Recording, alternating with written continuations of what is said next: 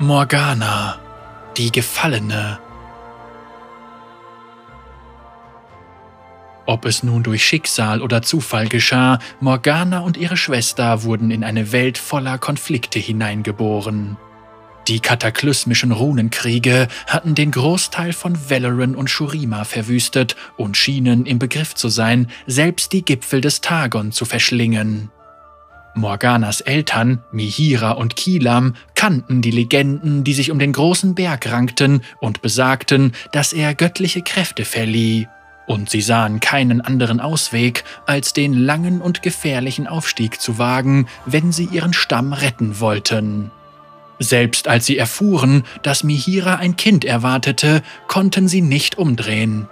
Dort, wo Runeterra die Sterne küsst, sah Kilam voller Staunen und Furcht dabei zu, wie Mihira dazu erwählt wurde, den Aspekt der Gerechtigkeit zu verkörpern.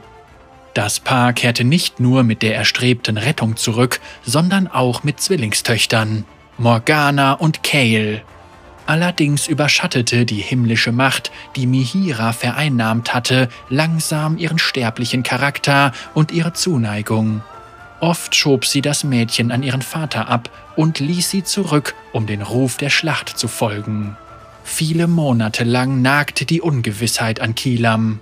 Die Kriege tobten an zahlreichen Fronten weiter und seine geliebte Frau schien ihm zu entgleiten. Da er um die Sicherheit seiner Töchter besorgt war, wartete er, bis Mihira wieder unterwegs war und floh dann mit ihnen vom Tagon.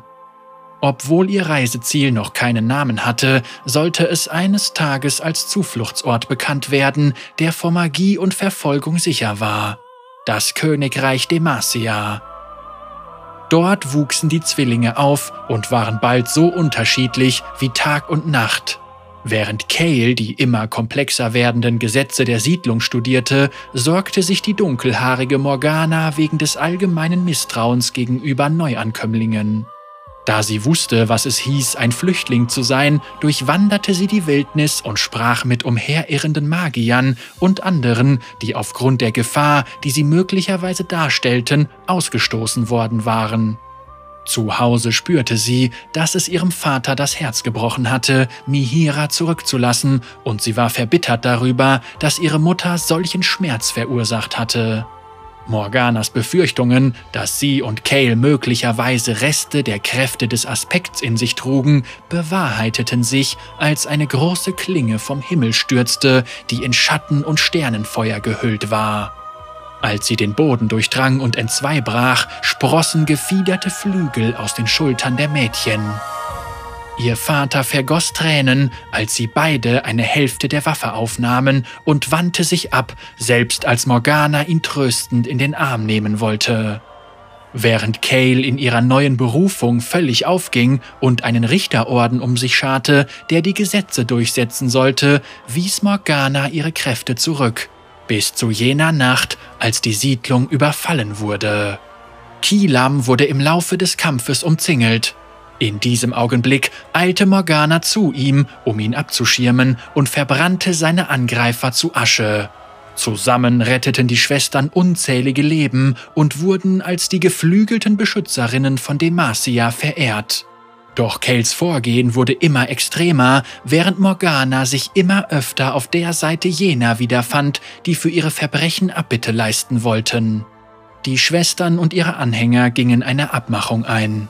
Doch sie war brüchig und konnte nicht von Dauer sein. Cales eifrigster Apostel Ronas wollte Morgana selbst verhaften. Um ihre reumütigen Anhänger zu beschützen, fesselte sie ihn mit dunklen Flammen, bis er tot zu Boden ging.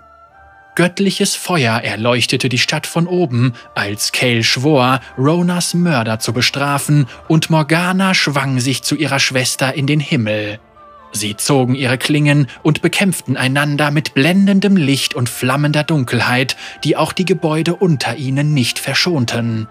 Es schien sicher, dass eine von ihnen gewinnen würde, doch Morgana geriet ins Wanken, als sie die gepeinigte Stimme ihres Vaters hörte. Kilam lag tödlich verwundet in den Trümmern. Heulend vor Trauer schleuderte Morgana Cale ihre Hälfte des Schwertes ihrer Mutter entgegen und stürzte sich wie ein Meteorit in Richtung Erdoberfläche. Sie wiegte ihren Vater in den Armen und verfluchte ihr Erbe ob der Zerstörung um sie herum. Kay landete und schien sprachlos. Morgana fuhr sie an, ob Kilam auch zu den sündigen Sterblichen zählte, die es niederzuschmettern galt, da er sie ihrer Mutter beraubt hatte. Cale antwortete nicht, sondern flog davon, ohne sich umzusehen. Morganas Flügel wurden zu einer ständigen Erinnerung an ihren Schmerz, dem sie nicht zu entkommen vermochte. Sie wollte sie aus ihrem Fleisch herausschneiden, konnte jedoch keine Klinge finden, die stark genug war. Stattdessen band sie ihre Schwingen mit eisernen Ketten und beschloss, die Welt der Sterblichen zu durchwandern. Über die Jahrhunderte wurde ihre Geschichte zum Mythos und der Name Morgana geriet in Vergessenheit. Bis zum heutigen Tag verehren die Menschen von Demacia die geflügelte Beschützerin, erinnern sich jedoch nur an den Ruhm und die Wahrheit einer Schwester, während Morganas dunkle Ausbrüche und ihr Glaube an Wiedergutmachung zu den Geheimnissen der Verschleierten wurden. Trotz allem weigert sie sich weiterhin, diejenigen im Stich zu lassen, die um ihre Hilfe bitten. Verbittert und verraten verbringt sie ihre Zeit in den Schatten des Königreichs und ist sich gewiss, dass Kales Licht eines Tages nach Runeterra zurückkehren wird und alle sich ihrem Urteil stellen müssen. Da die Magie wieder auf dem Vormarsch ist, denkt Morgana, dass der neue Morgen nah ist.